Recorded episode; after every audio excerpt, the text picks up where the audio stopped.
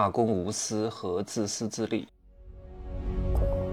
没有事实，没有真相，只有认知，而认知才是无限接近真相背后的真相的唯一路径。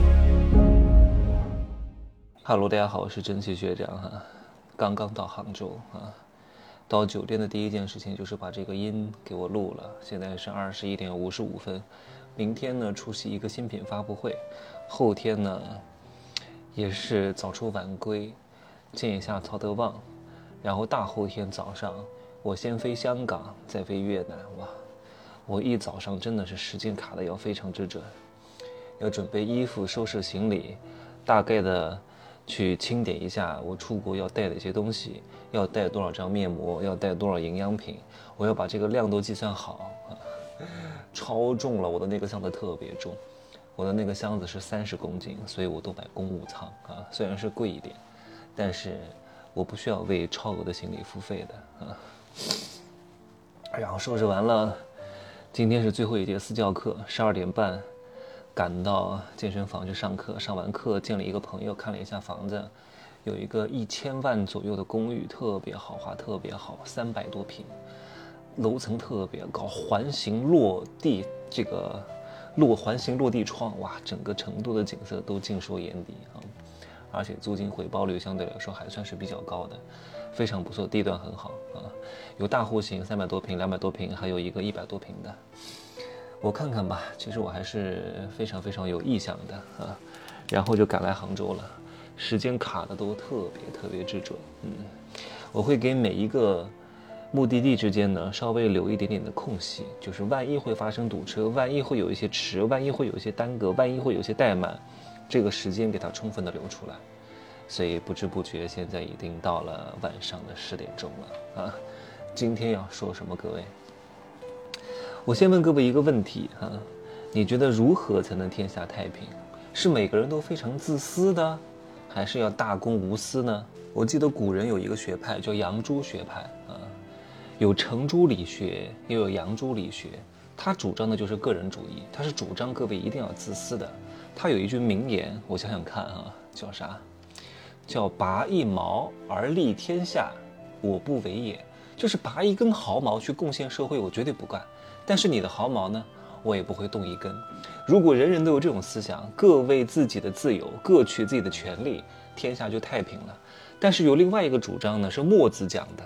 叫摩顶放踵而利天下，什么叫摩顶放踵啊？就是从头发到脚底，脚底是踵嘛，接踵而至嘛。从头顶到脚底，只要对天下、对社会、对国家、对他人有利，全部都要贡献出去。如果人人都能做到这样，也就太平了。各位，你觉得他们两个哪一个说的对？嗯，如果人人都自私自利，各位，这个人一定没有什么朋友。而且呢，也发展的不是特别好的。如果你看到一个帅哥六块腹肌，长得又帅，身材又好，啊，但是呢，周边没有人围着他，为什么？嗯，一定是这个人很倔，又冷又抠门儿，不然的话，又帅又有钱又大方，怎么可能会缺周边环绕他的人呢？如果这个人只是有这种帅劲儿，但是这个人脾气特别不好，性格特别不好，又抠门儿，没人跟他玩的。任何人都是如此。哪怕你是个帅哥，哪怕你是个二两肉，哪怕你国色呃，当然你国色天姿那又是另外一回事了。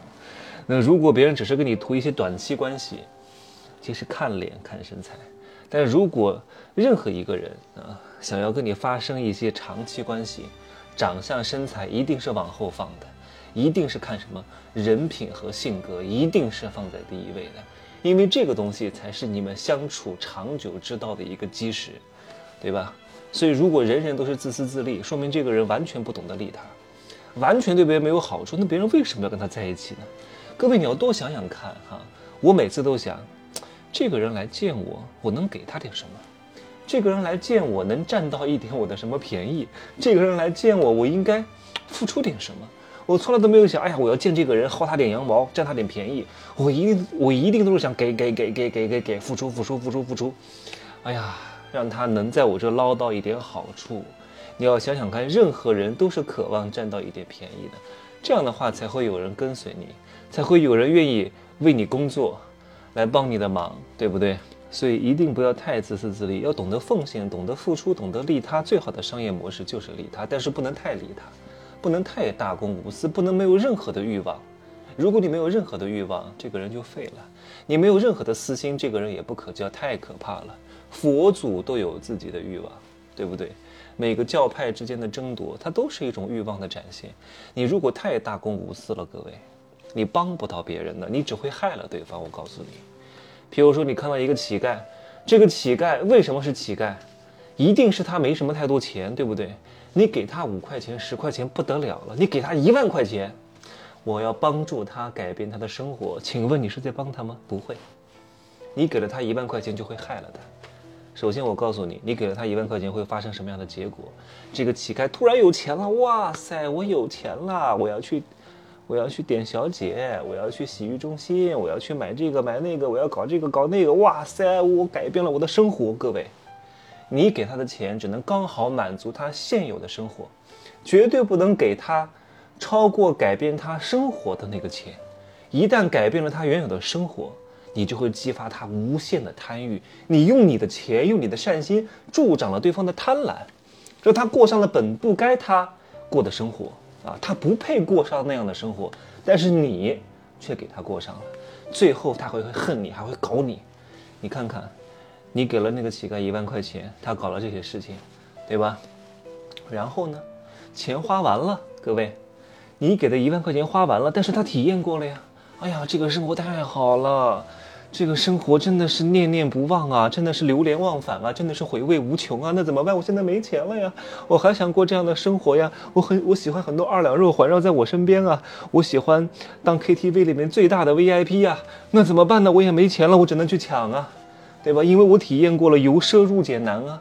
你用你的钱助长了他的贪婪，最后呢，他也挣不到这个钱，他只能去偷去抢，去违法犯罪，最后被关进去了，或者被别人捅死了。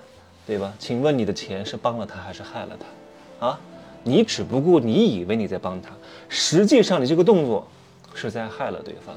各位，给你父母钱也是如此，给你对象钱也是如此如此，给任何人的钱，给任何人的帮助，一定啊不能够全靠你的真心啊。虽然说真给不累，但是你要衡量一下，你这个真心的尺度在哪里？是不是给多了，超过了？你超过了，对方也不见得会感谢你的。总之就是记住，大多数人都是俗人，都是蠢货，都是给脸不要脸，都是蹬鼻子上脸，都是给个彩旗就飘扬，给点洪水就泛滥，给个阳光就灿烂，给个老母猪就往上窜，还真以为自己怎么样了，真的是。所以对待大多数人呢，你的所谓的真心，对方是感受不到的，他还觉得自己特别有本事啊，还既要又要还要，还觉得自己很配，还想要更多。你对我很好，他不会感谢你，他觉得嗯。你看我多牛逼，我多厉害，这么帅，这么有钱，这么有优秀，这么有才华的人，还这么爱我，说明我很配，说明我值得更好的，我下一个能找一个特别好的，比这个还要好，可能吗？